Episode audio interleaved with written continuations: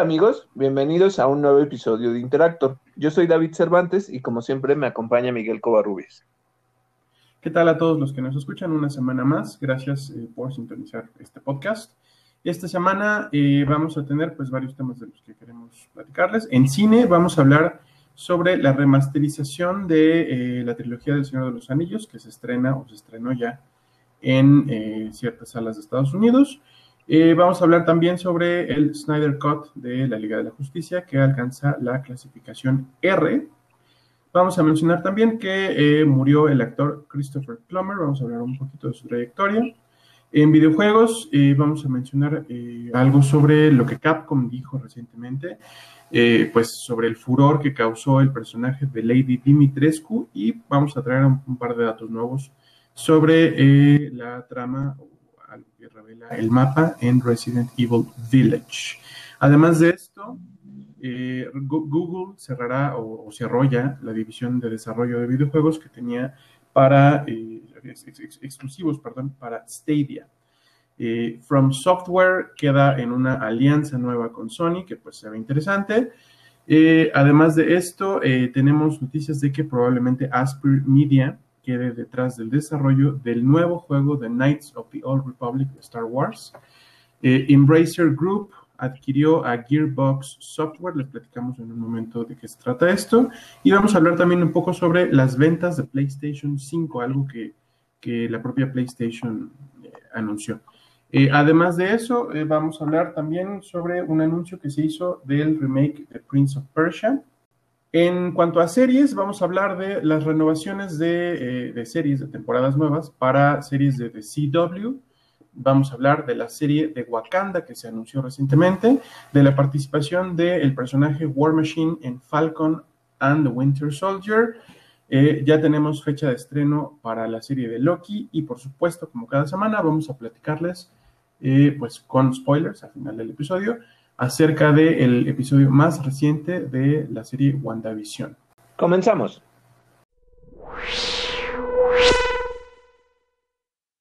Y bueno, primero que nada queremos eh, comentarles que en Estados Unidos, esto, esto es una noticia que no ha trascendido más allá de sus fronteras, que, para Latinoamérica y, o, específicamente para México, pues no parece que vaya a repetirse, pero si nos escuchan desde los Estados Unidos, probablemente eh, sabrán o habrán escuchado, y si no, pues enteran aquí, que eh, se reestrena la trilogía del Señor de los Anillos, de Lord of the Rings, eh, la, trilogía que produjo y dirigió Peter Jackson a principios de la década del 2000. empiezan este estreno nuevo o este reestreno empieza o empezó el 5 de febrero con la comunidad del anillo. Eh, esto va para salas IMAX y las, las eh, cintas están completamente restauradas. El 12 de febrero, a partir del 12 de febrero, se reestrenará Las dos torres y paulatinamente El retorno del rey. La novedad es que la trilogía vuelve a cines, pero en formato 4K y a 60 FPS. Yo, yo aquí quiero sumar algo, porque justamente eh, se me hace este tipo de estrategias quisiera llamar, mm, o más bien que no quiero llamar oportunistas, porque justo y, ahorita pues sí vivimos como cierta sequía dentro de, pues, del cine, porque muchos de, las, de los estrenos pues se están posponiendo básicamente hasta principios y mediados del próximo año. Y esto es hablar de blockbusters que la gente está esperando desde Un lugar en silencio, este, todas las películas de Marvel, algunas de DC. Este, entonces, bueno, eh, por una parte, sí, ahorita no hay cosas que ver en el cine, en aquellos puntos en donde los cines sí están abiertos. En específico, no sé si esta semana ya estén abiertos los cines en la Ciudad de México, pero en, las, en los demás estados de la República Mexicana, pues sí han seguido abiertos. Entonces, eh, por una parte, eh, te digo que se me hace un tanto oportunista porque eh, hablando, por ejemplo, de, la, eh, de las siete películas de Harry Potter, creo que fue Cinépolis, si no me equivoco, este, te estaban anunciando que las iban a volver a pues a volver a reproducir en, en cines, pues las siete películas. No sé necesariamente si era como un este maratón o que solo iban a estar en cartelera para que las vieras pues cuando tú quisieras. Entonces, eh, se me hace un tanto, eh, pues no sé, como complicado realmente porque pues la gente no está yendo al cine. Y aunque sea bueno porque a lo mejor de esta manera te puedes ir a entretener, no sé necesariamente si la estrategia sea buena porque pues es pensar en, y aquí eh, me puedo equivocar en el dato exacto porque en realidad me gusta mucho El Señor de los Anillos, me gustan mucho sobre todo eh, los libros de Tolkien, pero no, no me, o tampoco es como mi franquicia favorita. Entonces, eh, se me pueden pasar como cosas. Pero bueno, digamos que cada película dura entre dos o tres horas. más o menos. Entonces, imagínense estar como nueve horas en el cine, independientemente si te dan descansos o lo que sea. Este, y, recordemos que ahorita, pues, justo una de las preocupaciones que tiene la gente es que, pues, irse a sentar a una sala de cine, ¿no? Y estar esperando bastante tiempo en, en todo esto. Entonces, no sé necesariamente si sea algo bueno. Y considerando también que, este, pues, ahorita los cupos son limitados. Entonces, eh, hay un buen de fans de todos estos tipos de sagas y pues a lo mejor es solo para aquellos que se atrevan y quieran, ¿no? Entonces se me hace un poco, bueno, y otra cosa es que sí se me hace padre que, que, remastericen todas estas películas. Eh, a mí no se me hace que hayan envejecido tan mal como para que realmente pienses que, que o sea, como que la, la versión que viste anteriormente se ve fea o algo así. E, es bueno que, que, las vayan trayendo a nuevos formatos, ¿no? Como a 4K y, a los frames. Pero, eh, no sé, se me hace como esta estrategia y justo creo que igual este, el lanzamiento iba a, venir con la parte de, los Blu-rays. Entonces, ah, no sé, o sea, se me hace como este consumismo que siempre tenemos de quiero la versión más bonita de lo que ya he visto como muchas veces, ¿no? Pero y que, además ya Sí, sí, sí, sí, y, digo, depende de cada quien y, no se le juzga a nadie por si la quiere de nuevo ver otra vez, ¿no? Entonces, este, pues se me hace bueno si, si realmente quieres ir al cine y no tienes ahorita nada que ver. Y se me hace bueno si lo quieres para entretenimiento en tu casa y mejorar como esta colección que tengas del Señor de los Anillos habrá que ver realmente si funciona. Muchas veces lo que pasa es que, pues sí, no, pues, a, salas mexicanas no llegan este tipo de, digamos, de campañas. Pero les decía, bueno, sucedió con, con el de Harry Potter, entonces pudiera haber una oportunidad o una puerta para que eso suceda, porque pues a lo mejor si los cines están reproduciendo películas que ya llevan años fuera de cartelera, pues igual y, en algún punto este, esta trilogía remasterizada llega a cines mexicanos. Ay, pero, pero el timing es muy malo. O sea, sí, como dices, es, un poco como, como, ¿qué palabra usaste? Como oportunista, como desesperado, diría yo, ¿no? porque pues entiendo que los cines necesiten audiencia, ¿no? Pero el timing para un estreno de este tipo, no sé, este, este, tipo de, de restrenos como nostalgiosos, como fue, como fue por ejemplo, el, las, las, las, dos, me parece, remasterizaciones que se han hecho de Star Wars, pues no tuvieron, no estuvieron en medio de una pandemia, ¿no? O sea, es, es muy complicado. Es muy, yo, yo me imagino que, lo, que sí lo estrenan porque ya lo tienen previsto, porque ya lo tienen terminado, porque hay que pagarle a la gente, no, no, no lo sé, ¿no? Pero el timing de, de verdad me parece me parece pésimo, así. No sé, yo, yo, yo no pues, iría a ver El Señor de los Anillos. Yo lo que pienso es que imaginen, o imaginemos pues que que pues ni modo que se estén esperando tanto. No sé desde hace cuánto ya tenían planeado lanzar este remaster. No estamos hablando de que sea realmente un estreno. Entonces, aunque sí eso eh, como oportunista, porque pues eso les va a generar ganancias sobre algo que pues ya se estrenó hace muchos años, este, pues a lo mejor solo como que están viendo realmente si les funciona o no, y no importa tanto porque las ganancias realmente, pues a lo mejor no están esperando que sean demasiadas, ¿no? Pero no lo sé, o sea, ahí no tengo como claridad sobre este asunto. Pudiera ser. Entonces, pues igual yo digo que si se da el asunto, pues puede que llegue a México, dado que México también está haciendo lo mismo, ¿no? O sea, como reutilizar material de otros años. Entonces, pues depende de, lo que haga el mercado mexicano. Eh, no sé si el, yo creo que sí, pero el fandom en México del Señor de los Anillos debe ser igual de, grande. Entonces, depende, ¿no? O sea, depende de qué tan seguro se siente. Pero bueno, o sea, qué bueno para aquellos que que estén en territorio donde lo puedan ver y también pues qué bueno para si en algún momento llega a México y lo quieren ir a ver, pues es, una buena oportunidad, ¿no? Ya, ya que tienen este nuevo material que está mejorado.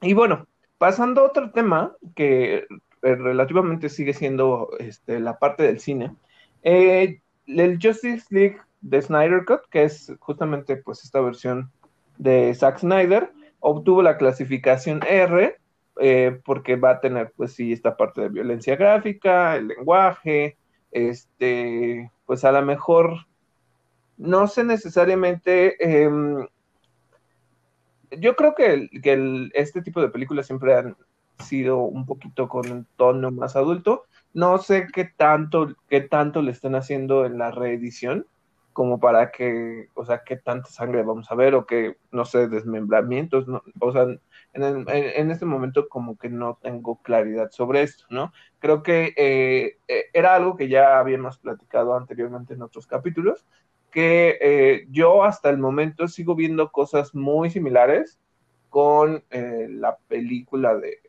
que pues terminó de trabajar Josh, Josh Whedon, entonces eh, no sé, no sé necesariamente qué tanto se le vaya a agregar, pero eh, más bien como que se han ido eh, generando pistas para que sepamos qué se está trabajando.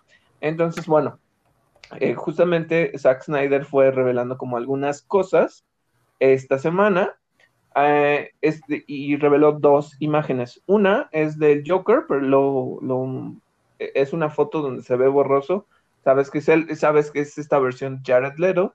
Y entonces, eh, bueno, supuestamente bajo algunas entrevistas que se le han hecho y e información de medios, eh, se sabe que Jared Leto está bastante contento con el tratamiento que le está dando Zack Snyder al Joker, a su Joker.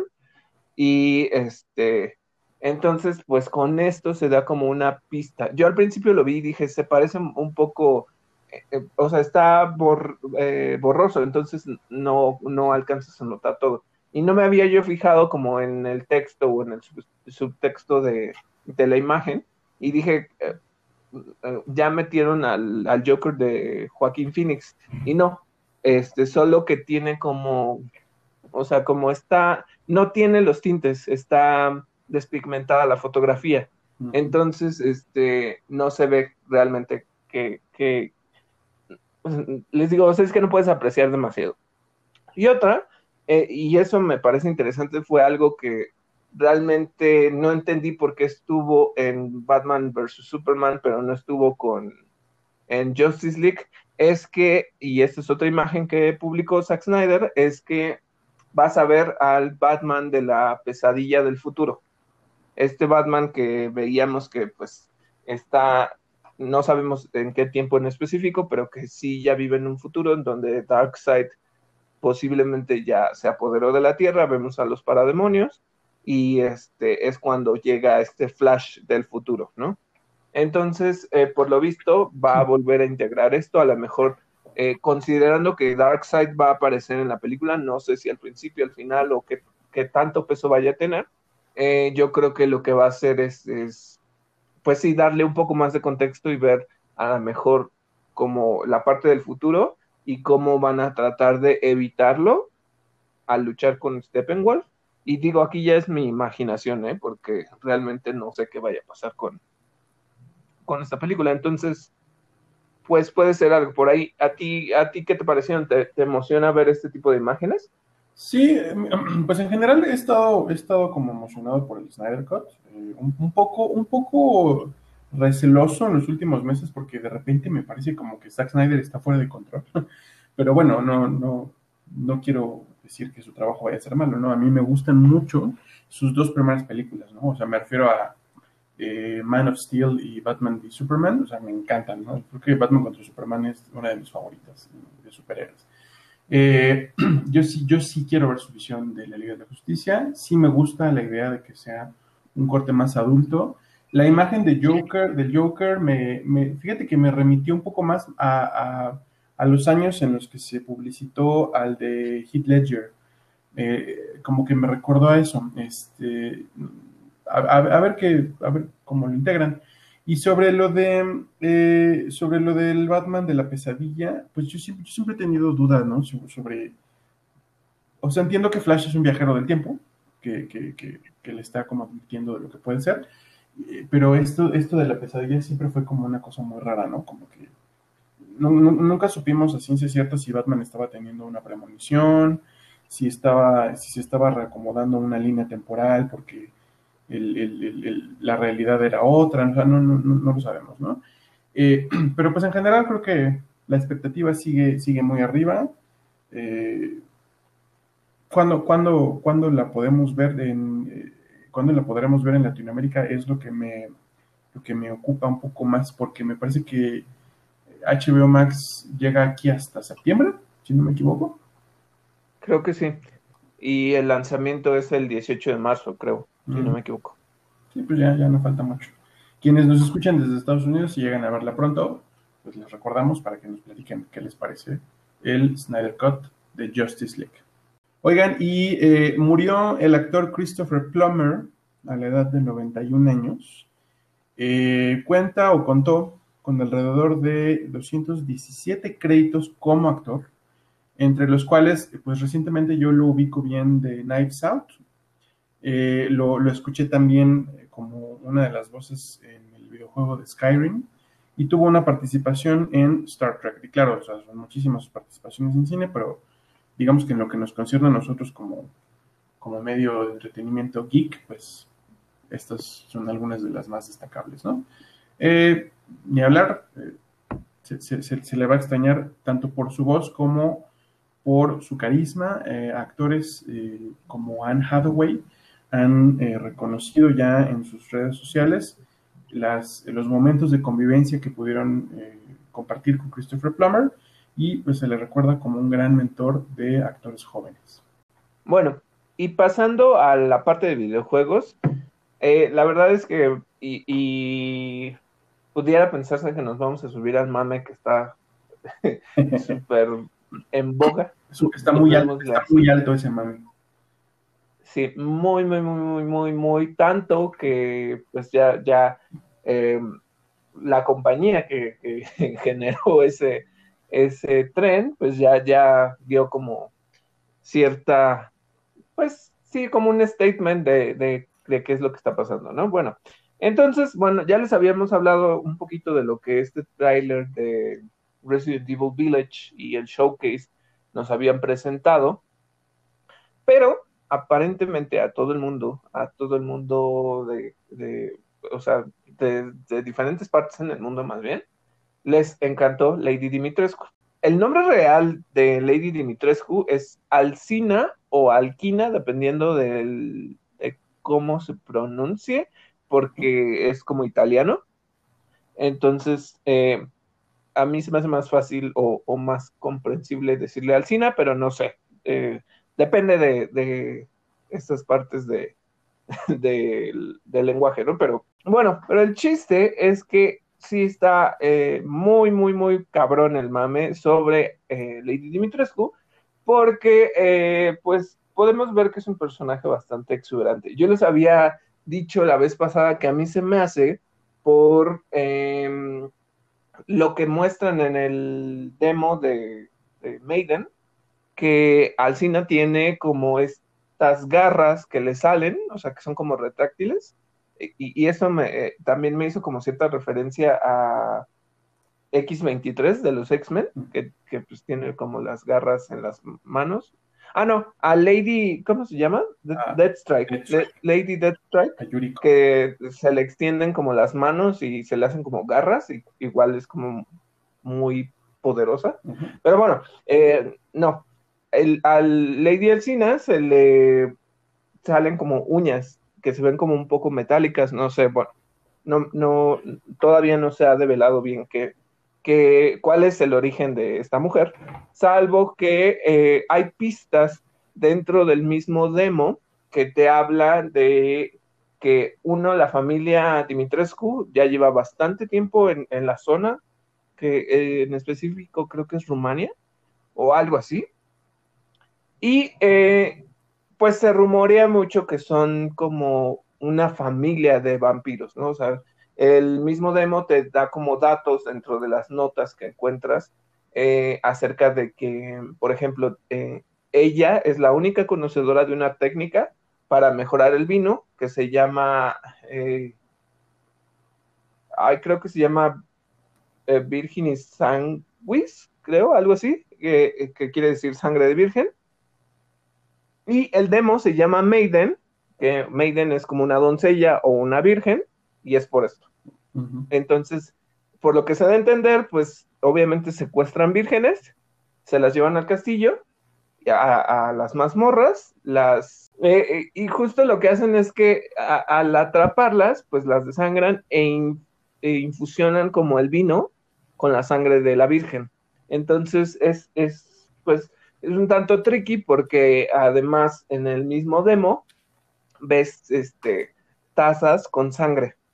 Y, Lady Dimitrescu, te está, o, sea, no es que te esté siguiendo, pero está cerca. Entonces, cuando vas subiendo una parte hacia la entrada del castillo, o más bien hacia, la, hacia los comedores, eh, él- puedes ver su sombra y, y, pues obviamente porque es una mujer muy alta. Bueno, pero volviendo a esto de, de la intensidad por Lady Dimitrescu, les decía, es una mujer como muy exuberante, eh, porque además de que pues sí es este, bonita y, y todo, es súper alta. Y entonces todo esto empezó por el tamaño que tiene Lady Dimitrescu pensando en este cuánto medía, ¿no? Entonces se empezó a especular que si medía más que los Titans originales, eh, todo esto. Entonces ya se reveló que mide más que Mr. X, mide más que este que Nemesis y la altura oficial es 2.9 metros, o sea, casi 3.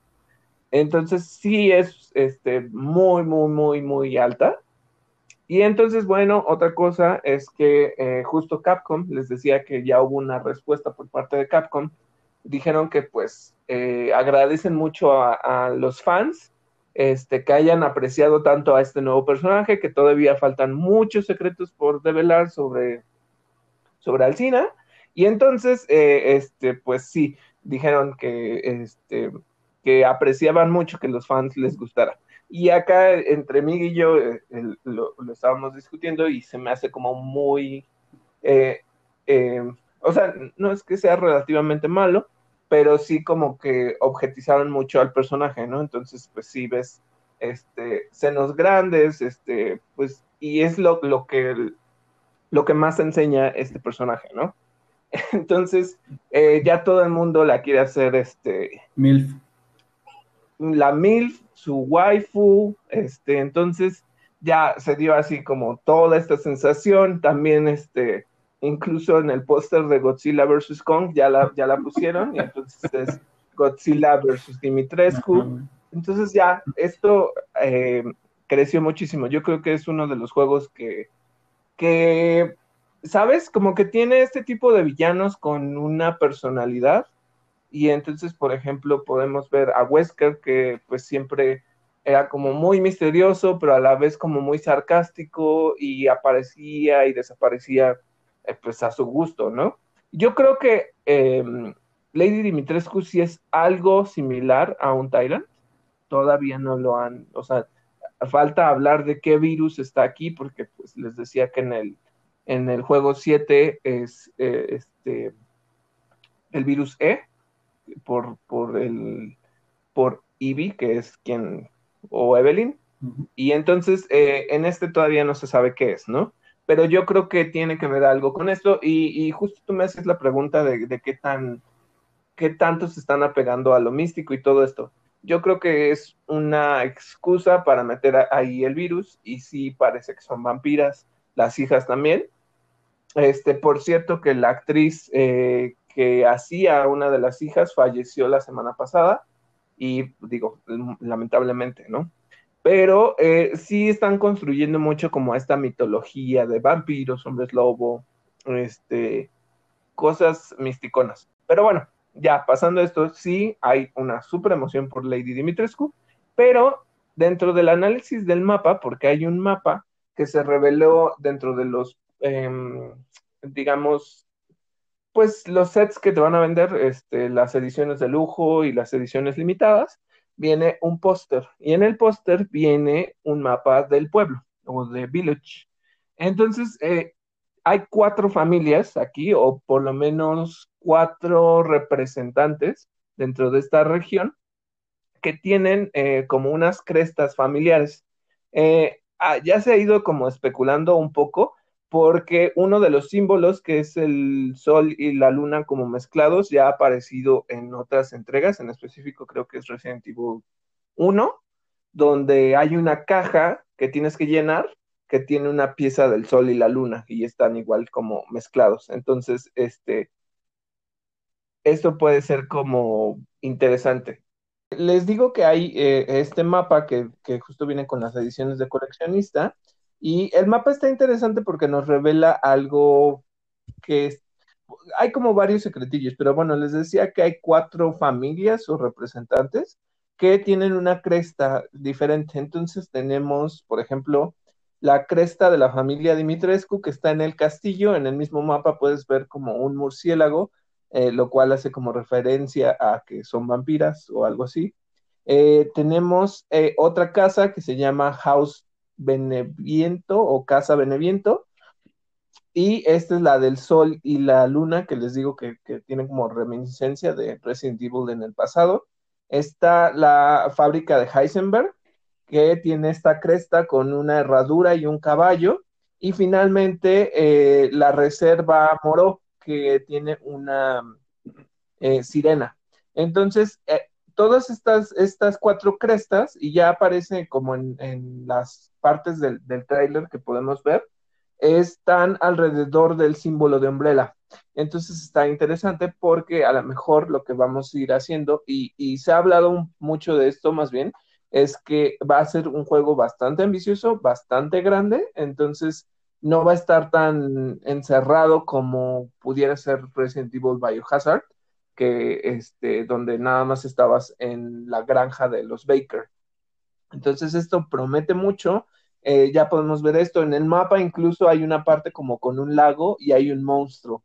Entonces, eh, eh, se me hace como muy reminiscente de Resident Evil 4 con el lago, que es justo este, que yo le llamo como ajolote porque es un ajolote gigante, este, zombie o lo que sea, pero bueno, eh, como que tiene como todo este tipo de reminiscencias y entonces en el mapa podemos ver pues sí el pueblo, podemos ver diferentes castillos, em, la fábrica, entonces creo que va a estar muy muy bueno independientemente de, de quién resulte ser Alcina Dimitrescu y, y, bueno, yo ya estoy esperando que sea 7 de mayo para poder este, jugarlo.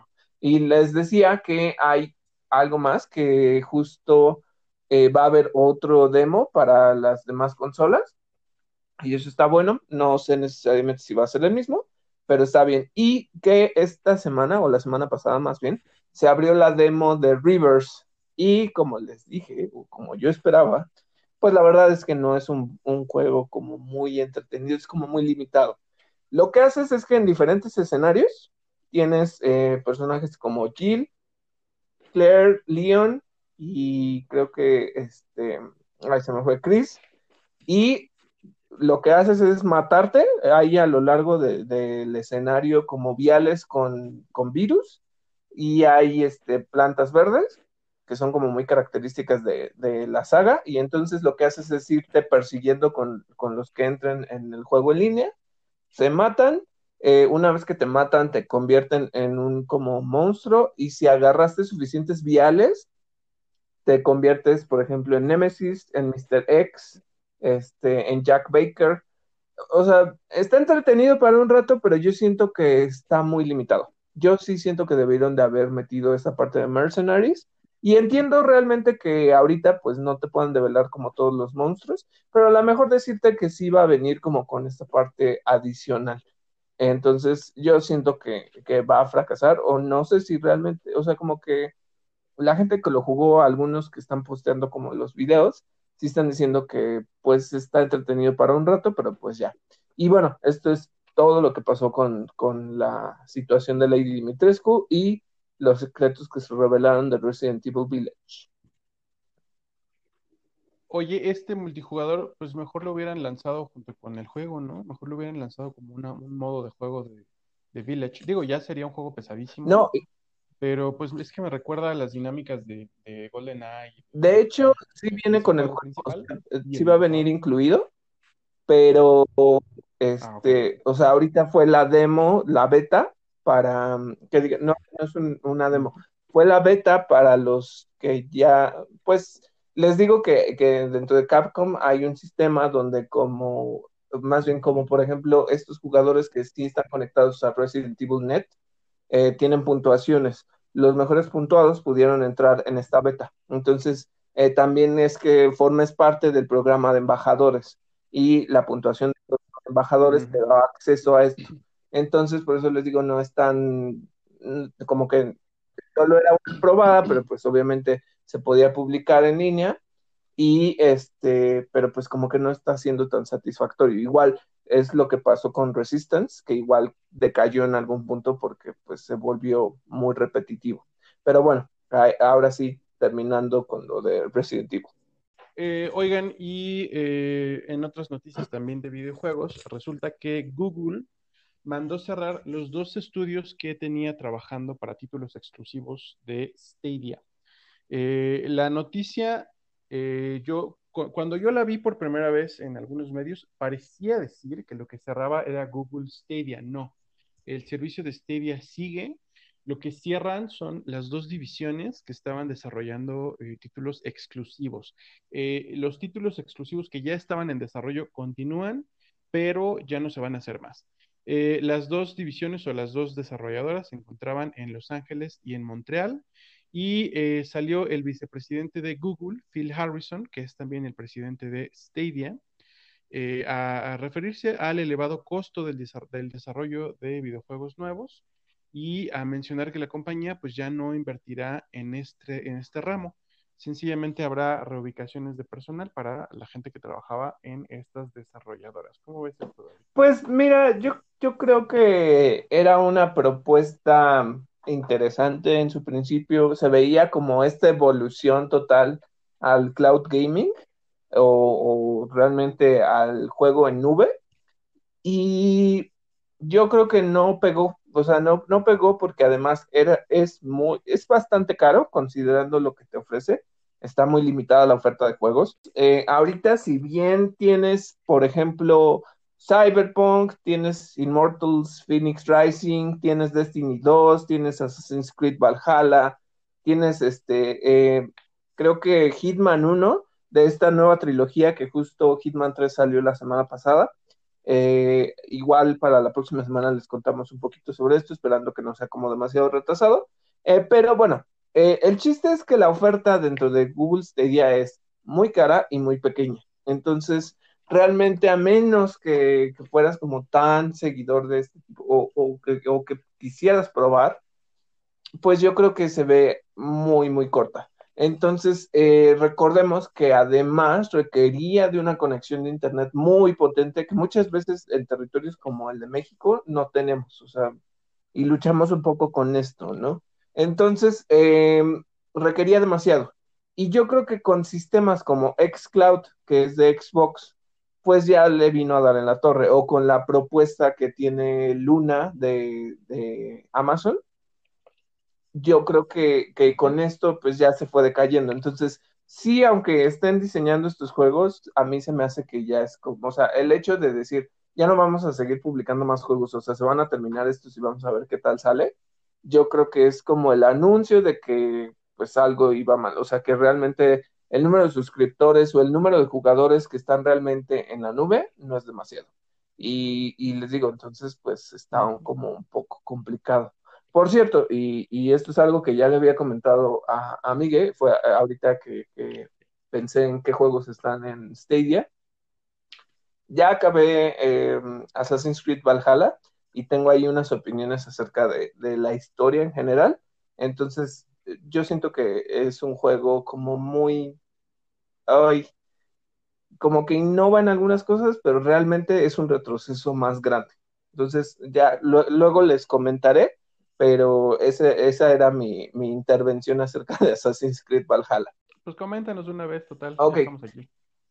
Bueno, pues lo que pasa con este juego es que eh, yo creo que Odyssey y Origins trataron de modificar como esta parte a que se sintiera más como un RPG y lo hicieron bien. Por ejemplo, eh, sobre todo Odyssey te permitía mucho estos cambios, em, pues llamémosle estéticos, a que pudieras utilizar cualquier armadura, pero más bien que escogieras una armadura, pero que hicieras que se viera como otra, ¿no? Este, esto Valhalla no te lo permite. A huevo tienes que tener eh, una sola armadura con los mismos perks y, estas runas que le tienes que ir cambiando al juego. Entonces se vuelve un tanto pesado porque realmente, eh, pues, para que vayas experimentando con las armas y las cosas, eh, tienes que estar cambiando todo de uno al otro, como que no hay cierta inteligencia en, ¿sabes qué? Eh, cambia las runas que ya tienes en una en un arma y pásalas a la que quiero probar, ¿no? Em, la historia en realidad se siente como si no pasara nada, o sea, yo les decía esto de que iba a innovar como en la parte de que las misiones secundarias estuvieran más integradas dentro de la historia principal y no. Te pierdes, te pierdes en cumplir y llenar todo el mapa, o yo me perdí así, y de repente llegas al final y sientes que realmente no te contó demasiado. Por ejemplo, Odyssey te habla más sobre, eh, eh, no me acuerdo cómo se llama, la orden de los ¿Cómo se llama esta orden en, en, Odyssey? De la que. ay, no. La, que, que de los templarios, no me acuerdo. Ah, bueno, en el de mm, Origins es los ocultos. No, los ocultos son los asesinos. Bueno, no, no me acuerdo, pero bueno.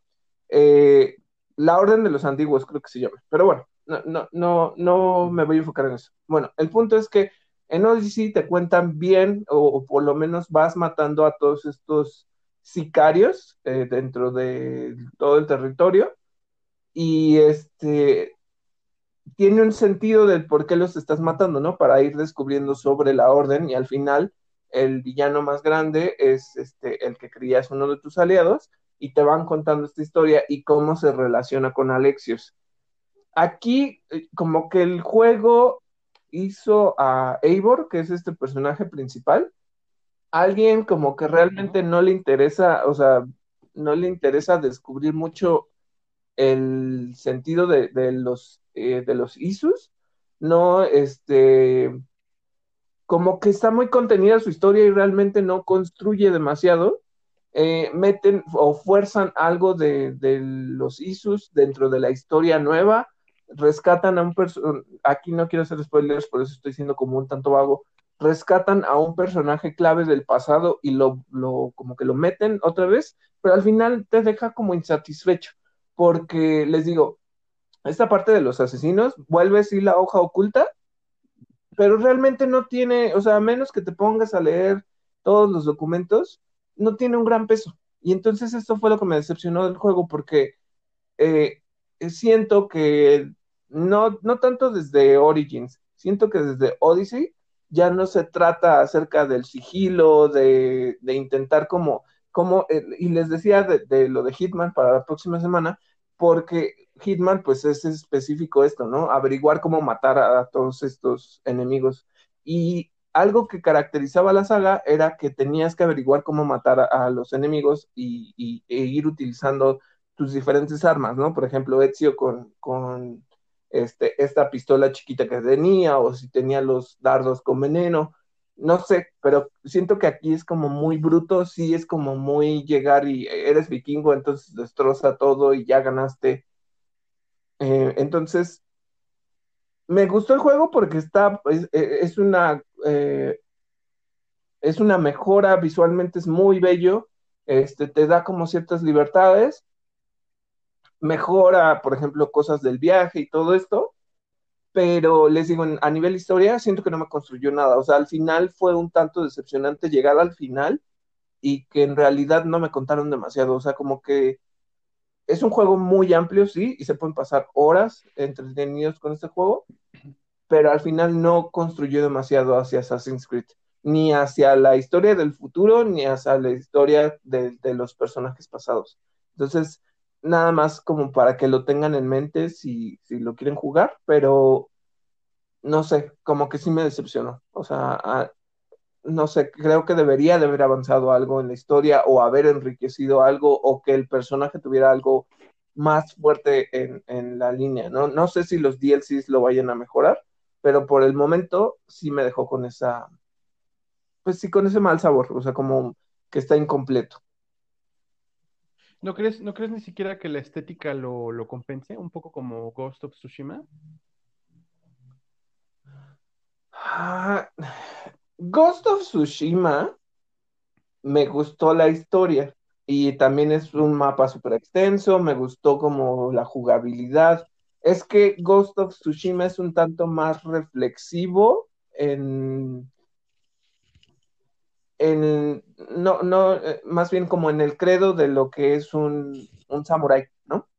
Y, se enfoca mucho en esto. Y, la belleza del juego es en la naturaleza, en cómo retrataron bien la isla de Tsushima. Assassin's Creed, creo que eh, el problema es que a pesar de que rescata cosas bonitas, que sí está bien inspirado en la cultura nórdica y todo esto, este, hay cosas que no están bien hechas. O sea, por ejemplo, eh, sí puedes cazar eh, animales míticos, más bien, pero no es lo mismo como en Odyssey que metías como la lucha con estos seres fantásticos como Medusa, el Minotauro y todo esto. Aquí no hay. Eh, o sea, como que hay cosas ahí míticas, pero no se sienten míticas. O por lo menos yo no lo sentí así. Entonces, eh, a pesar de que visualmente es muy bonito, o sea, es como decir que tienes algo, este, muy bello, pero que no, o sea, como que realmente no te, no, no pasa de ser bonito, ¿no? Es eso, o sea, es que te digo, no te construye hacia la línea de los asesinos, como que los asesinos están ahí de por medio, pero pues qué bueno. Este, la historia del futuro uy, o sea, apenas si te construye un poquito más, meten como a personajes nuevos y rescatan algo muy clave, pero como que sientes que pasaste, y yo pasé 150 horas limpiando el mapa y consiguiendo esto y consiguiendo lo otro, y al final no me, no me dio lo que quería yo en historia. O sea, eh, eh, eh, lo Odyssey sí me lo dio. Y, y está como bien entrelazado, pero este no. Este como que está ahí flojón, no, no, me, no me llamó la atención. Pero bueno, eso, eso es lo que tenía que decir sobre Assassin's Creed eh, Valhalla. Está bien. Oye, David, ¿qué pasó con eh, la desarrolladora From Software? Sí, bueno, From Software, les digo que, sí, me hice fan desde, desde Sekiro, que fue, eh, el primer juego de From Software que toqué. Eh, pues está haciendo o está planeando, más bien, o, ya tiene una alianza con Sony, lo cual hace pensar que igual le puede dar como cierta prioridad y darle juegos exclusivos. Y es que eh, eh, la compañía Kadokawa, que, que, justo, bueno, la corporación Kadokawa, que es dueña de From Software, pues justamente dijo que tiene como esta alianza estratégica con Sony y que este, pues sí quieren darle mucho más peso y más fuerza a, pues sí, a estos tratos que tienen y entonces esperan generar más propiedades originales, ¿no? Eh, yo creo que, que sí van a construir eh, más títulos. Y por mí mejor, ¿eh? Lo que no, lo que no sé es en específico cuándo o, o después, a lo mejor pudiera ser después de Elden Ring, que Elden Ring no va a ser un juego exclusivo, recordemos que creo que también va a estar para, para Xbox, creo, eh, si no me equivoco. Entonces, eh, Elden Ring va a estar basado en cosas de George R. R. Martin, que es el de Game of Thrones. Y entonces, pues todavía se está esperando, ya no se dijo nada, salvo el anuncio del E3, creo, del 2019. Y entonces, eh, pues no sé, eh, o sea, por una parte que bueno para los jugadores de PlayStation, es incluso un poquito como, digo, aunque no es de From Software, es un juego originalmente de From Software, pero tenemos ahora Demon Souls eh, como exclusivo de PlayStation 5. Entonces me imagino yo que pues van construyendo un poquito por ahí, ¿no? Eh, oigan, y hablando de Star Wars, aunque ahorita eh, pues se acabó de Mandalorian, no, tenemos novedades en cine o en televisión, pues está en emisión ahorita el evento de The High Republic, la Alta República, del cual espero que les hablemos próximamente, estamos también como a la expectativa. Eh, eh, están saliendo novelas y libros, pero además de eso, en el terreno de los videojuegos, tenemos algunas noticias. Una de ellas es eh, que por medio, bueno, es, una noticia, vamos a tomarla con pinzas, porque viene de un thread del sitio Reset Era. Lo que se filtró es que probablemente Aspir Media, que fueron quienes desarrollaron los ports, no los juegos, sino los ports de Jedi Outcast y Jedi Academy, de los juegos que salieron hace mucho tiempo para, para la primera Xbox, eh, y, después para PC y posteriormente incluso para dispositivos móviles. Eh, este, esta desarrolladora, Aspir Media, va a estar o estaría detrás del nuevo título de Knights of the Old Republic. Se había barajeado en semanas anteriores que esta saga iba a tener una secuela. Ya la tiene eh, en, en, en, el multijugador en línea The Old Republic, porque retoma la misma, la misma, pues un poco de la misma, no un poco, sino mucho de la misma historia, pero en, pero en otra, eh, en otra temporalidad, en otra época. Eh, como, si no me equivoco, 300, 800 años, no, no, no, no recuerdo bien, pero cientos de años después de, de, los originales Knights of the Old Republic. Bueno, lo que se ha barajeado para esta, esta, nueva entrega es que sea una continuación directa, que sería intermedia entre Knights of the Old Republic 2 y The Old Republic. La buena noticia, pues, es de nuevo que Aspir Media ya tiene cierta eh, experiencia eh, por haberse hecho cargo de los ports de estos juegos que les mencionaba, Jedi Outcast y uno de mis favoritos personales de Star Wars, Jedi Academy, por el estilo de, eh, pues de juego que, tenías, que, que, tenías, ¿no? Que pues era más o menos de mundo abierto, si hiciera un poco lineal, eh, pero eh, más bien era lineal, pero los escenarios eran muy amplios. Eh, y, la movilidad, pues yo creo que era bastante buena, ¿no? Rivalizaría incluso, claro, con sus propias limitantes y, de acuerdo a su época, pero yo la pondría un poco a la par de lo que lograron con Jedi Fallen Order, aunque de nuevo son épocas diferentes, motores diferentes, desarrolladoras incluso diferentes.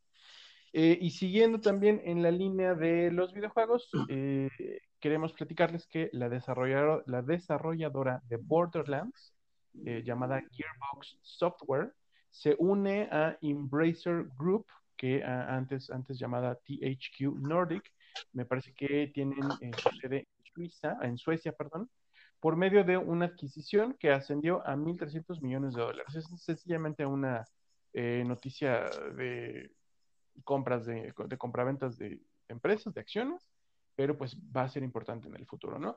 David, ¿qué tenemos sobre PlayStation? Sí, PlayStation tuvo bastante que decir esta semana, ah, no tanto como en lanzamientos ni, en cosas así. En específico creo que es un poquito más eh, en noticias un poco del mercado, porque justo anunciaron que ya vendieron 4.5 millones de, de, PlayStation 5. Entonces esto, está bueno, porque pues quiere decir que sí hay como, o sea, bueno, se alegran por, por el número de compras. Ahora, hay algo que eh, pues como que dio a hablar un poco en, en estas temáticas, porque justo eh, lo que dijeron es que ahorita ellos en realidad eh, llamémosle así, que le estaban perdiendo por el precio de lanzamiento de PlayStation 5, o sea, como que en realidad eh, posiblemente la consola iba a costar más de 500 dólares, pero estratégicamente decidieron sí lanzarla con este precio. Yo me imagino que sí fue un poco para combatir em, pues lo que Xbox ya estaba haciendo, ¿no? Con su precio de salida. Pero bueno, ellos están diciendo que estratégicamente decidieron hacer esto, pero que pues el número de pues del revenue que, les estaba dando las ventas de PlayStation pues no son tantas. Lo que sí dicen es que están muy, muy agradecidos porque al final estas pérdidas se están cubriendo a través de las suscripciones en línea. Entonces yo me imagino que eh, considerando que, por ejemplo, con PlayStation Plus y la PlayStation Plus Collection, pues mucha gente se está subiendo a PlayStation Plus y con esto pues ya tienen acceso a la Collection, eh, donde vienen todos estos juegos que son básicamente de la generación anterior, pero remasterizados o eh, más bien pues sí adaptados a PlayStation 5, donde los puedes ver mucho mejor y eso es por una parte bueno, ¿no? Que hay otra cosa, porque justo, y, era algo que ya les habíamos dicho, ¿no? Está como muy grave el asunto de, los revendedores. Entonces, de acuerdo con uno de los desarrolladores de Sony, se estima que entre el 10 y el 15% de toda, de, bueno, de, creo que esto nada más está hablando de Estados Unidos, pero entre el 10 y el 15% de las ventas de, de PlayStation 5 son reventas, son de todos esos revendedores que están súper, súper, eh, pues sí, a las vivas, vendiendo, eh, vendiendo los, o sea, las consolas que ahorita están en escasez para los gamers que pues no alcanzaron, ¿no? Entonces, este, incluso la semana antepasada, eh, ah, no, no, recuerdo si fue a principios de esta semana o la semana antepasada, pero bueno, el chiste es que las consolas de nueva generación están tan escasas que de repente Amazon volvió a tener eh, en México eh, Xbox Series X. Y así, o sea, como salió la noticia, se volvió a ir el, stock. Entonces, yo creo que le está pasando lo mismo a Sony, pero pues les digo, entonces, eh, esto se, rastreó a, a, partir de los posteos que se han hecho en eBay con estos revendedores que han pues ganado bastantes millones en la reventa. Entonces, pues es, eh, eh, les decía que hay algo como eh, que como que sí están promoviendo mucho los juegos de, nueva generación, pero también están promoviendo como rescatando estos títulos para las generaciones anteriores, yo creo pensando en que no, no tienes la misma cantidad de consolas disponibles de las que tienes de generación actual en las de nueva generación. Entonces, eh, por eso siguen construyendo a que haya títulos para Play 4 y Play 5. Entonces, eh, e incluso, ¿no? Eh, fue algo que creo que también salió en, alguna nota por ahí que leí, donde decían que, por ejemplo, el demo de, Resident Evil Village, este demo de Maiden, pues poca gente, o sea, poca considerando los millones de jugadores y los millones de consolas que se tienen de generación actual, que se jugó muy poco porque no hay casi consolas. y si no, pues la conseguiste por revendedores, ¿no? Entonces, eh, eh, como que la gente pues sí, se, sí dice, bueno, entonces vamos a seguir manteniendo esto. Entonces, por una parte, sí, ya vendieron 4.5 millones, pero en Estados Unidos el 10 y el 15% han sido de revendedores, que ya ganaron bastantes millones con esto. esto y eso fue lo que pasó con, con Play. Y ahora, hablando de una cosa que, igual estaba como un poco enlazada con la parte de Assassin's Creed, que es como el sucesor, eh, pues sí, un poco el sucesor de, lo que era Prince of Persia. Ah, ya les habíamos dicho, ¿no? Que, pues el, remake se anunciaba ya para que saliera eh, a finales de, no, a principios de marzo, creo. Eh, y que pues la gente estaba muy en descontento con cómo luce el juego, las gráficas, el que realmente pues no se siente como un remake, porque más bien se siente como un remaster, pero un remaster que se veía como muy feito, muy cucho. Entonces, este, bueno, ya no habían hablado nada, nada, nada, nada, nada, por lo menos en este mes, y un poquito del mes anterior. Yo creo que, más bien yo creo que este todo enero y parte de diciembre no dijeron nada.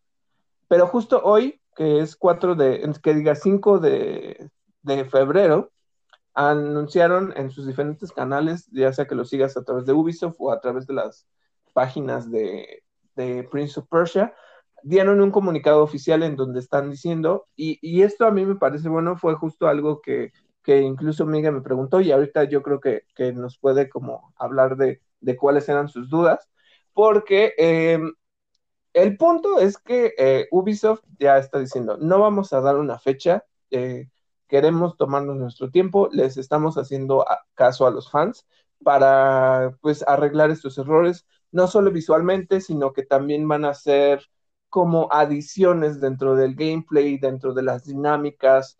Eh, eso me parece bueno, me, parece bien si igual le construyen un poco más hacia la historia eh, y que realmente se sienta como que estás jugando algo nuevo que te trae como al pasado, ¿no? O sea, que justo fue algo que hizo Resident Evil Remake eh, de Resident Evil 2, ¿no? Eh, este juego sí le hacen falta cosillas, pero no te decepciona y te vuelve a traer como esta atmósfera del survival horror, eh, pero mejorado, ¿no? Entonces tienes una experiencia completamente diferente.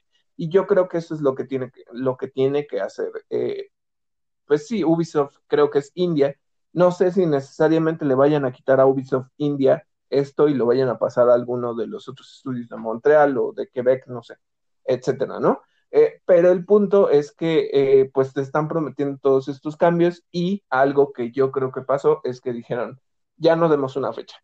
Lo mismo que pasó con, con el de Harry Potter, así de no vamos a dar fecha, a lo mejor es para el próximo año, sí, este, aquí nada, nada, ni mes, ni nada. Entonces, eh, estuvo bien porque justo dentro de los comentarios en redes sociales la gente sí estuvo de acuerdo con esto y dijeron, bueno, me parece perfecto, no me digas cuándo, solo entrégame un juego de calidad, un juego bueno, un juego que no se vea así de horrible como se ve ahora.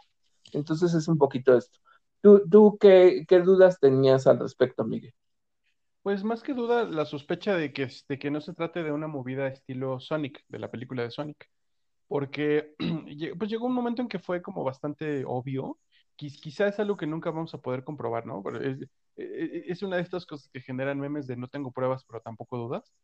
Eh, donde, donde mucha gente decía, y, y, yo creo que suena bastante razonable, que pues claro, una, una muy buena estrategia de mercadotecnia, una muy buena estrategia de posicionamiento es lanzar un tráiler pitero del que la gente hable, del que la, eh, un, un, un tráiler tan feo que, que, que, al público pues no le quede otra más que, o que el público se enganche, ¿no? Aunque sea para tirar hate, aunque sea para decir que estás haciendo una porquería, pero te vuelves relevante y entonces ya puedes, eh, ya puedes revelar pues el, el va, a sonar macabro, ¿no? Pero y quizá no lo es tanto así, pero entonces ya puedes revelar cuál es tu fecha verdadera de lanzamiento, cuáles son tus planes, puedes incluso medirle el agua, ¿no? Ver, ver, ver si, si, si el anzuelo, si pican el anzuelo, qué tanto lo pican y entonces ya ponerte a trabajar.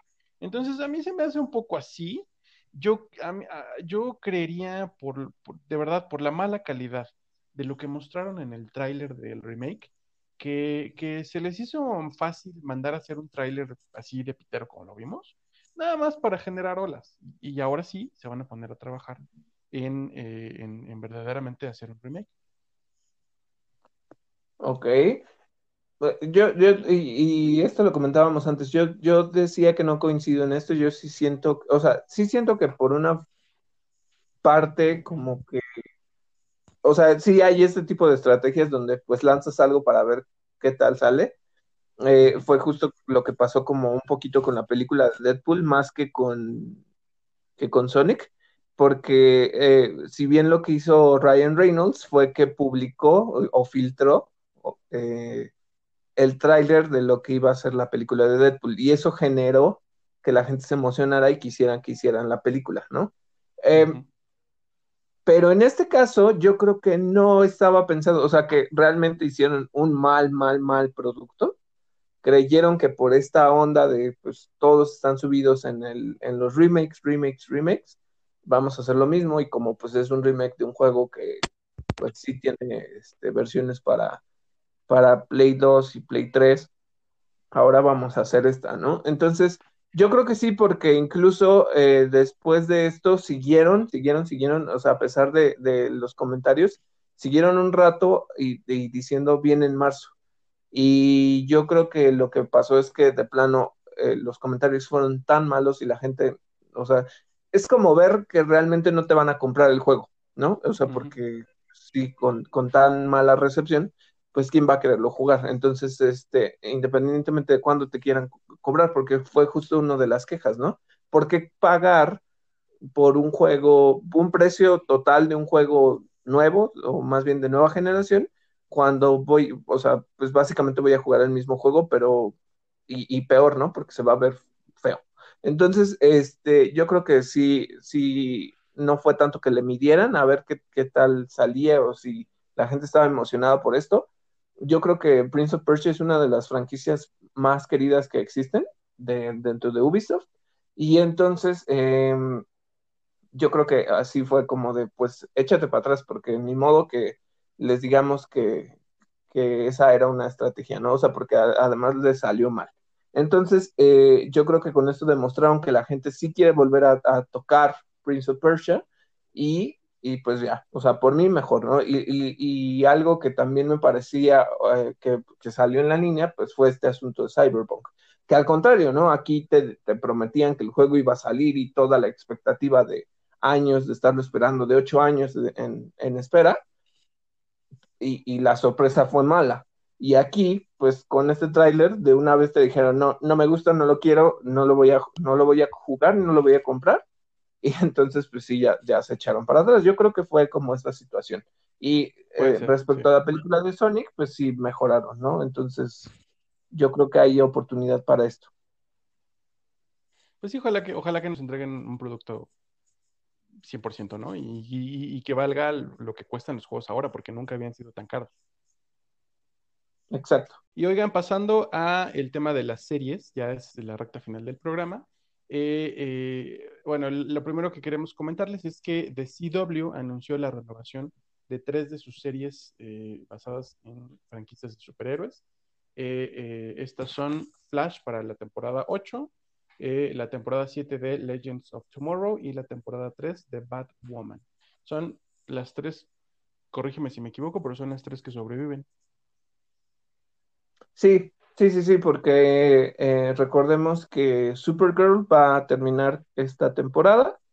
Eh, me sorprende, ¿eh? me sorprende mucho que, a pesar de toda esta situación de la pandemia hayan, porque Flash va para la séptima temporada y creo que todavía ni siquiera se, o sea, ahorita ya se estrenó Batwoman, la segunda temporada y no, o sea, creo que aceptaron bien a Javicia Leslie como Ryan, creo que se llama Ryan Wilder, esta encarnación de Batwoman. Legends of Tomorrow, pues sí es como un poco cagada, es esta serie que se sale un poco del tono, sí se va más como, no es una sitcom porque no lo es, es como acción, pero un poco más cómica. Y The Flash, pues terminó bastante extraño, pero fue justo por la pandemia. Entonces yo estaba como dudosos de realmente si sí van a seguir, porque como que ya de repente, ya cuando se extienden demasiado las temporadas, como que ya pierde un poco el sentido. Entonces, incluso Flash, que era de las mejorcitas, ya ahorita hay como cosas que están ya pesadonas para seguirlo viendo. Entonces, eh, pues qué bueno por esa parte. Y, y, y tú haces una pregunta sobre la serie de, de Charm hace unos capítulos. Y la serie de Charm también, que digo, esta no la veo, pero, pero ya va para la cuarta temporada. Entonces, eso quiere decir que pues sí tiene éxito. No sé realmente cuánto, pero sí tiene éxito. Y bueno, pasando a, temas de eh, Marvel en específico, es que eh, pues hay un trato que se anunció esta semana, es que Ryan Coogler, el director de Black Panther, va a dirigir o va a desarrollar más bien o entre parte producción y parte dirección, va a desarrollar una eh, serie situada en, Wakanda. Entonces, este está padre porque creo que están construyendo bien y justo ahorita que pues no se pueden ver los estrenos y que toda esta parte de las grabaciones, yo creo que están construyendo bien hacia las series y entonces están ampliando el universo. Entonces yo creo que está muy padre. Eh, lo que me hace pensar es que si no vamos a ver a, a T'Challa, quizá esté centrada en las Dora Milaje, este ejército que, tiene Wakanda, y a lo mejor Okoye es la protagonista de, este, de esta serie. Pudiera ser, ¿eh? no lo sé, pero está padre porque pues no, o sea, a pesar de que las la película de, Black Panther sí, sí pasa cierta parte en Wakanda, pues no hemos visto un poco más sobre su tecnología o sobre la ciudad o, todo esto, ¿no? Entonces me gustaría que, que abordara estos temas. Y bueno, ¿qué, más está pasando en el MCU, Miguel? Eh, bueno, eh, eh, más que pasando es otro anuncio. El actor Don Cheadle confirma que su personaje War Machine va a tener una participación en la serie de Falcon y el Soldado del Invierno. Esto antes de que dé inicio la serie de Armor Wars. Eh, básicamente, ¿no? Eh, vamos, a, vamos a estar viendo los Vengadores como estarse repartiendo entre las producciones que están actualmente. Un poco yo pienso que es como para compensar la falta de producciones de, todo el año pasado, un poco también como para mantener la coherencia, pues me parece bastante bueno. Si esto si, si fueran cómics, claro que estaríamos viendo a personajes de diferentes historias, eh, pues tener cameos o tener participaciones o crossovers, ¿no? Entonces, pues bueno, aquí vamos a ver de nuevo a War Machine antes de que dé inicio la serie en la que ya veremos a, Riri Williams, que será uno de los integrantes de lo que hemos venido eh, hemos estado mencionando en episodios recientes, que pues es la, inminente conformación de los jóvenes vengadores, de los Young Avengers. Sí, y otra cosa que también viene del MCU es que Loki se va a estrenar en mayo. Entonces, eh, pensemos que WandaVision acabe eh, a principios de marzo y en marzo se estrena Falcon y el Soldado del Invierno y luego se va, luego sigue ya este, Loki. Entonces esto está bueno porque les digo, va a llenar como todos estos vacíos hasta que, en teoría, por lo que se tiene como planeado, pues se estrene Black Widow si es que realmente se estrena. Este, entonces, pues sí es como un, un, asunto un tanto, pues, eh, eh, al que hay que vigilar, ¿no? Porque pues no sabemos esto. Entonces, eh, pues yo creo que todas estas series van a ir reconectando Recordemos que en Falcon va a haber una conexión con Black Widow, eh, de WandaVision va a estar conectada con, Doctor Strange y posiblemente Loki también. Eh, hay algo que, justo eh, no lo mencionamos, pero, creo que vale la pena, y es que hace uh, bastantes episodios les hablamos del tráiler de Raya y el último dragón. Sacaron otro tráiler pero hay una noticia que, ahorita Miguel les va a contar acerca de qué es lo que va a pasar con esto y, podemos comentar sobre la estrategia de Disney. Eh, bueno, lo que anuncia Disney es eh, una estrategia para Raya, para el estreno de Raya y el último dragón. Lo que anuncian es básicamente que por medio de la modalidad eh, de Premier Access, vamos a poder, las personas que tengan la suscripción a Disney Plus, vamos a poder ver la película por, eh, por 329 pesos eh, eh, en, esta modalidad que es aparte de, la suscripción a partir del 5 de marzo. la película se une o se, se, va directo al catálogo normal, cotidiano de Disney Plus a partir del 23 de abril, es decir, mes y medio más o menos la película va a estar en exclusiva para las personas que contraten Premier Access, después ya va a estar disponible para todo el mundo. ¿Qué implica esto? Pues yo creo que también es de nuevo un poco un testeo, yo creo que siguen probando el, qué tal funciona.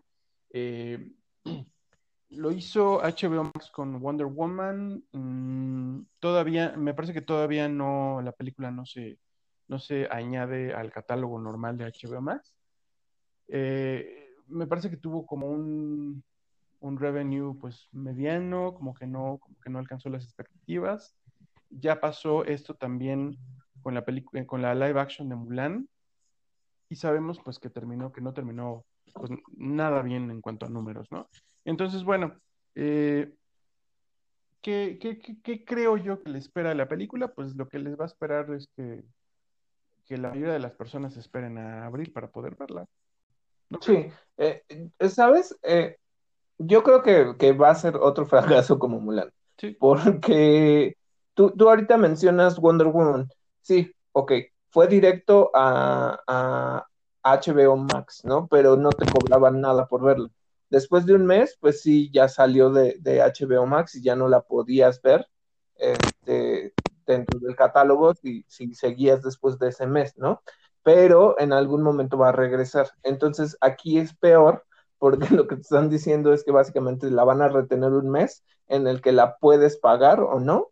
Y yo creo que lo que va a pasar es que, uno, la piratería va a llegar primero, claro. entonces toda la gente la va a ver, y aquellos que realmente la quieran ver a través de su, de su plataforma de streaming, se van a esperar hasta abril a que ya esté liberada. Entonces, se me hace otra tontería porque creo que es esta idea de continuar con la tendencia del PVOD, que es el Premium Video On Demand, donde lo que te hacen es darte el estreno reciente y que lo pagues, ¿no? Pero yo, yo le decía a Miguel, está muy, o sea, bueno, considerando lo que te co costaría en el cine ir con alguien más o lo que sea, pues el precio está aceptable, pero no, recordemos que no es la misma experiencia. Y ahora, que te cueste eh, casi lo que te cuesta dos meses de suscripción de Disney Plus, no creo que esté chido. O sea, se me hace como un, una estrategia muy mal planeada de nuevo. Y a ver en cuánto está en Estados Unidos, porque esto es en México, en, en 325 pesos.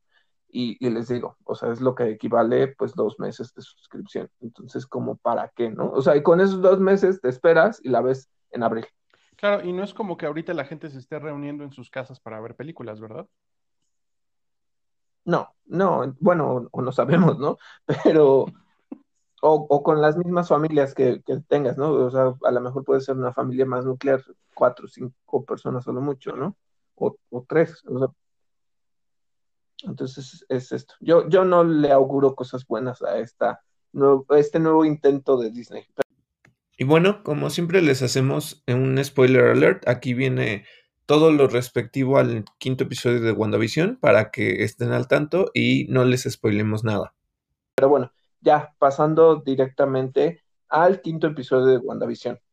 ¿Qué te pareció, Miguel? Me gustó, eh, me sigue gustando mucho, la, sigue gustando mucho el ritmo que tiene, eh, la, forma en la que están introduciendo o desvelando los misterios, que no son tan misterios porque pues como que todas las hay, una tendencia como de fanboys eh, que, que, honestamente no sé si no sé si ocurra siempre que hay este tipo de producciones, pero ahorita se me hace muy marcada. Hay una tendencia de fanboys eh, eh, de, de, WandaVision, de mucha gente a la que no le interesa la serie de WandaVision, a la, a la que no le gusta el formato de serie de WandaVision, y entonces parece como que se están dedicando a, a hacerse, a hacer sabiondos y a querer como echar a perder las sorpresas no son sorpresas para quienes estamos como un poco familiarizados con los personajes, eh, pero, pero sí está pasando esto mucho, ¿no? Este, lo que están, lo que han estado revelando a cuentagotas, pues es la naturaleza de lo que está ocurriendo, de qué es WandaVision, porque ya, ya vimos que sí se llama, o sea, el evento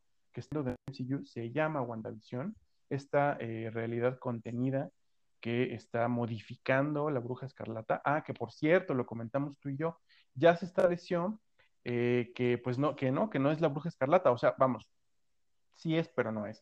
Es eh, Wanda Maximoff, pero no tiene oficialmente un nombre clave, mientras que eh, la capitana Marvel sí lo tiene, ya, ya se, la, se la nombró eh, pues como tal, ¿no? ¿no? No hablaron de la, de la capitana Danvers, sino de la capitana Marvel.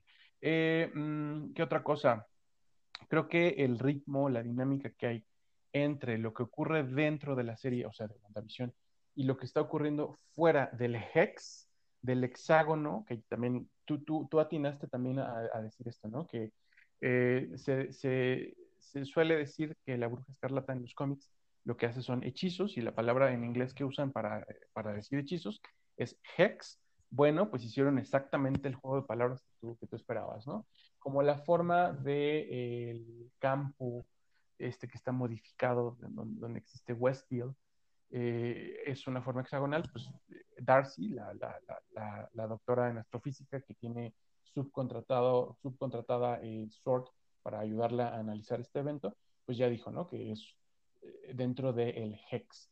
analizaron también que los cambios que eh, se hacen dentro de eh, WandaVision son permanentes. Que cuando Mónica Rambeau entró o fue, fue eh, aspirada dentro de esta realidad, llevaba puesta una, un chaleco antibalas y la ropa con la que salió, que era exactamente como la vimos dentro de WandaVision, ropa como de los años 70, pues es, es, es exactamente la misma ropa con la que entró, nada más que reescrita, es eh, con un porcentaje de Kevlar, ¿no? Eh, ¿Qué otra cosa? Los gemelos, pues ahí están, están creciendo. Y el cameo de la semana, cuéntanos, David. De hablar del de, cameo que está sucediendo en, eh, en WandaVision, que, que, fue como la sensación de la semana, y, y esto es lo que me gusta, que cada semana hay algo nuevo de lo que podemos hablar. Pero bueno, les decía que hay un guiño muy bonito porque eh, en este episodio aparece un perrito que llega perdido y llega con, los gemelos, que por cierto ya crecieron, entonces eh, pasan a tener 5 o 6 años, y los niños están escondiendo un perrito que están lavando en el fregadero, ¿no? Entonces eh, el perrito pues se llama Sparky, y Sparky viene de los cómics de Visión, eh, más bien de la familia de The Visions, que es Visión, su esposa y sus dos hijos que son androides, y tienen un perrito androide que se llama Sparky. Entonces, eh, eso me pareció muy padre. Eh, hay otra cosa que, que, Wanda como que de repente empieza a cambiar esta percepción y, y hay algo que es clave, o sea, que te están dando a entender que por alguna razón Agnes es como inmune o como que ella sola pues anda por la vida y entiende lo que está pasando en, en la realidad de, de, de WandaVision y entonces, eh, como que Wanda dice, ah, pero pues ella ni se inmuta si yo utilizo mis poderes, porque los empieza a usar para hacerle un collar al perrito. Y llega como en, en esos momentos como muy precisos. Entonces, hablando de otra cosa que hace, es que este, de repente están, cuando todavía son bebés los, los gemelos, llega y, y justo cuando están hablando de ella, llega y empieza a hablar otra vez. Y aquí yo creo que que tenemos que prestar como mucha atención, siempre vuelve a mencionar a Ralph, que es su esposo, pero no dice quién es ni lo, ni lo hemos visto. Para mí que Ralph es Mephisto, pero no lo sé todavía, ¿no? No, no lo puedo asegurar. Pero bueno, entonces hace algo y como que rompe la realidad y entonces le dice, volvemos, volvemos, como si, como si ella entendiera que están grabando, porque Visión es como el que empieza como a dudar de las cosas, empieza a sospechar, y dice, entonces volvemos a grabar y como que Wanda se saca de onda. Entonces hay cosas de las que Wanda no está completamente segura. Incluso en las fricciones que aparecen al final del capítulo, eh, Wanda dice, hay cosas que yo no controlo. ¿Por qué crees que hay cosas que estoy haciendo? Entonces hay cosas que yo creo que, eh, bueno, esto lo digo porque eh, hay una parte muy importante del capítulo en donde eh, este, el director de, de eh, intenta meter, eh, bueno, se, mete a la, bueno, él no, meten un dron con un misil y entonces están haciendo como esta vigilancia y de repente Wanda los ve y entonces le disparan, pero ella sale del campo, o sea, sale del, del hexágono donde están, donde está WandaVision y ya la ves otra vez y recobra su acento de, de Sokovia, este, muy amenazante, muy poderosa. Eh, a mí se me hizo como muy reminiscente de la escena de, de X-Men, cuando Magneto les voltea las pistolas a los policías. sí, sí, Entonces, este, hace esto, ¿no? Y, y, dice, no me van a quitar. Ya, ah, y aquí, ah, cierto, cierto, cierto, se me olvida pero justo esta escena de los end credits que iba a tener eh, Endgame aparece aquí. Y en el footage te revelan que este Sword se llevó el cuerpo de, de Visión e incluso ya lo estaban desarmando. Entonces Wanda entra a las instalaciones de Sword y se roba el cuerpo de Visión. Y, o sea, sí como que ataca a los que están ahí, me imagino yo, porque se enoja, porque lo ve todo destruido, porque está por partes y entonces ya es cuando entra ahí. Pero bueno, el chiste es que se tenía como entendido que Wanda no, o sea, como que a lo mejor la estaban controlando porque pues como va modificando las cosas, ¿no? O sea, como cierto estado de subconsciencia o de inconsciencia, pero no. sí está consciente de lo que está pasando. Porque cuando sale del, del hexágono, ella dice, yo quiero estar aquí, no quiero que me molesten, no quiero que me quiten todo lo que tengo en este momento. Y, les digo, hace esto de que voltea a los, a los que le están apuntando y hace que le disparen, bueno, no le disparen, más bien que le apunten al director de, de Sword. Entonces eso me gustó mucho porque les digo, se me hizo como muy reminiscente de X-Men. Y eh, bueno, y ahora sí viene esta parte, ¿no? Eh, visión, em, y esto es algo, una duda que yo tengo que incluso la externé con Miguel. Si en teoría Visión está muerto, aunque lo haya reconstruido, yo siento que lo está moviendo como un títere por aquí por allá, pero no sé realmente si tenga una mente porque no tiene la, gema de, de, la mente. Entonces, si solo es el cuerpo, o sea, como el títere que va por aquí por allá, ¿cómo es que, y esto es algo que, que me generó una duda de nuevo el capítulo, es cómo es que Visión se empieza a preguntar cosas, porque incluso Darcy eh, dice, vamos a meter un mensaje que esté adaptado al tiempo de, la sitcom, que en este año fue este, de los ochentas y está inspirado en, eh, la, creo que se llamaba la serie Lazos de Familia en español, no me acuerdo cómo se llamaba. Este, eh, entonces justo meten un mensaje en una computadora y entonces se empiezan a dar cuenta que los que están ahí están sintiendo lo que Wanda siente y que están en contra de su voluntad, los está controlando a que entren en esta, en esta dinámica de, la sitcom. Entonces eso se me hizo curioso, pero Visión se empieza a cuestionar por qué.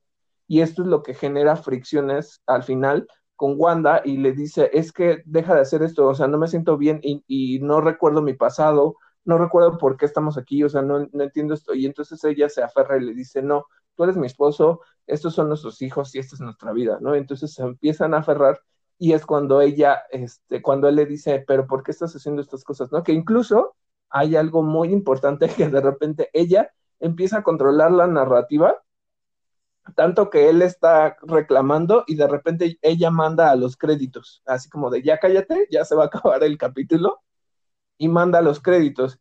Entonces, eh, se me hizo como muy curioso que ella está consciente de ciertas cosas, pero dice que no todo lo ha hecho ella. Entonces, ahí hay una duda de si es Mephisto, quién es, quién está manipulando como las cosas, ¿no? Entonces, eso me pareció muy, muy eh, interesante. Yo creo que, sí están, al final... que sí le están manipulando, ¿eh?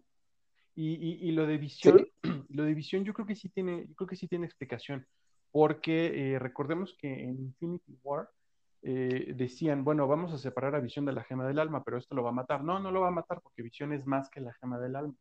Es Jarvis y es lo que, y es lo que pusimos, eh, o es lo que pusieron Tony Stark y Bruce Banner. Entonces, Visión tiene su propia personalidad, lo que ya no tiene es la parte de su persona que correspondía a la gema del alma, que además era su fuente de poder. Entonces, lo que yo, lo que yo creo que hizo Wanda fue reconstruirlo, que no debe ser tan difícil porque ya la vimos reconstruir eh, pared de su, de, su, casa cuando sacó volando a Mónica. Eh, y, lo está, pues supongo que animando con su propia energía, supongo, no lo sé. Entonces yo creo que sí, que sí se puede explicar por ese lado. Puede, puede ser por ahí, ¿eh? Y, y, les digo, bueno, pues empiezan a ver estos conflictos. Me gustó mucho que ya no te están diciendo todo, o sea, vamos a volver al formato sitcom. Ya está como esta intervención de las dos partes entre la realidad normal y la realidad de WandaVision. Y me gustó mucho eso, eso de que te está diciendo, los poderes de Wanda, a pesar de que solo se ven como telequinéticos o psíquicos, ahora ya avanzaron y, ahora está alterando la realidad. Eso me gustó mucho porque entonces ya te habla de por qué va a haber como esta parte del multiverso. Y viene el cameo, que fue como la sensación de, esta semana, porque justo, eh, y era algo que ya les, habíamos dicho, yo sigo con mi teoría de que realmente no es, eh, eh, bueno, la persona que aparece al final, que de nuevo están peleando Visión y ella, y de repente suena el timbre y le dice, tú haces esto, y le dice, no, yo no estoy, este, yo no soy la que controla estas cosas, ¿no? Y entonces tocan y aparece alguien y ella se sorprende porque realmente no sabe quién es, o sea, no, no, no, no entiende quién es.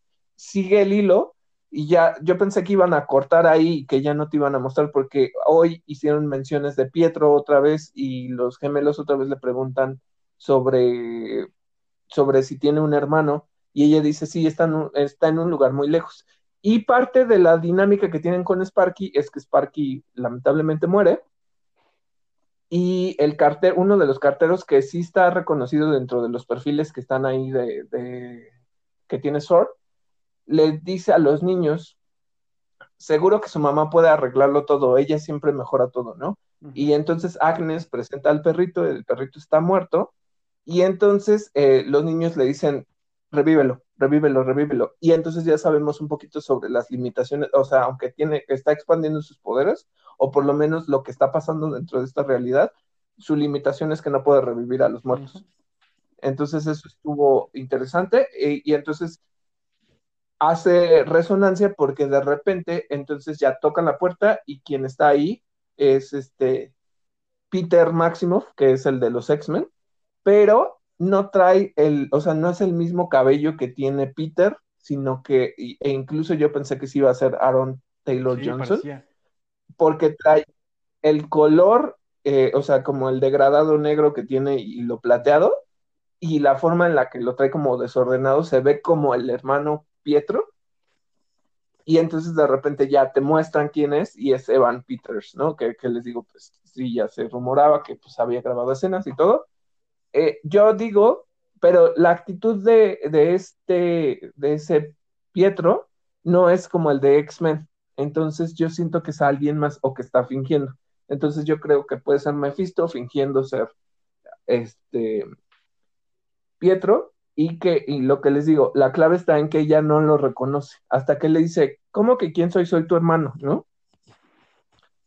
Y entonces yo creo que algo está pasando ahí. Entonces eh, el próximo episodio es el temático como de Halloween y además, pues ya vamos a ver como eh, cosas de, los noventas, yo creo. Entonces, pues eso está interesante. Bueno, yo estoy emocionado por esto.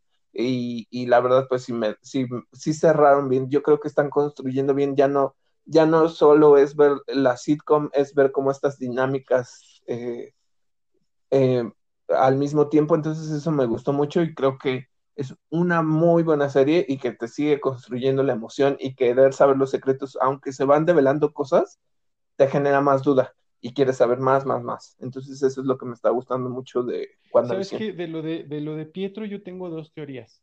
Eh, en, cualquiera de las dos encaja la personalidad que tiene porque eh, quien quiera que sea, eh, pues también tiene un lavado de cerebro, ¿no? O sea, también está actuando de acuerdo a la serie. Eh, no es inmune como, como Visión o como los bebés o como Agnes. Eh, entonces, yo te había dicho que mi primera teoría es que lo que está haciendo Wanda Maximoff es meterse con el multiverso.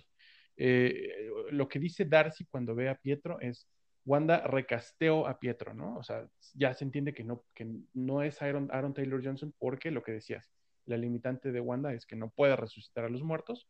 Entonces, lo, siguiente mejor es traerse al Pietro o al Peter de otra realidad. Eh, esa es mi teoría, que ya se jaló de la realidad a la realidad, al MCU, a, Peter, ¿no? A, introducirlo como su hermano. Inconscientemente quizá porque sí se ve que está como, como sacada de onda. La otra opción es, pues, que no sea, que no sea el de los X-Men, que sea nada más así, o sea, con la cara de, que sea Peter, eh, Evan Peters, perdón, eh, nada más como para darnos el, pues el easter egg, pero que realmente no venga de ese universo. Esa opción me parecería bastante eh, decepcionante porque yo creo que ya es el momento perfecto para que empiecen a unir las propiedades. Este, y, pues también supongo que también está, es factible lo que dices, ¿no? Lo que has, lo que has extendido tú de que pues no es ninguno de los dos, no es ni Pietro ni Peter, sino, sino Mephisto. Y, y, ahorita me recordaste algo que es clave. Sí, además las limitaciones de los poderes de Wanda es, y, y lo que tiene que ver con lo de la ropa que con que entra María Rambo, que diga Mónica Rambo con, con el eh, chaleco de Kevlar y que se convierte en esto, es muy clave porque dice, lo que está pasando ahí es una realidad, o sea, no, no es falso. Dice, ella entró con esta cosa y alteró la realidad. Pero, y hay algo muy clave en el episodio, y es que Wanda intenta calmar a los gemelos y hacer cosas con los gemelos con sus poderes, y no puede. entonces los gemelos no son, este, o sea, son inmunes a sus poderes y además son reales. O sea, de alguna forma son reales. Eh, y eso es lo, importante, porque cuando incluso Darcy hace la misma pregunta, o, no me acuerdo quién lo menciona, pero eh, creo que es Mónica, y dice, no, los gemelos tienen que ser reales, porque ella los, o sea, sí ella los hizo, pero no es como que ella nada más se esté imaginando las cosas, sino que está volviendo realidad. todo lo que pasa en WandaVision es, es en serio real. Bueno, pues eh, les agradecemos nuevamente por escucharnos. Esperamos que hayan disfrutado del programa. Este fue el episodio número 32 de Interactor. Yo soy Miguel Covarrubias. Y yo, David Cervantes. Y esto fue Interactor.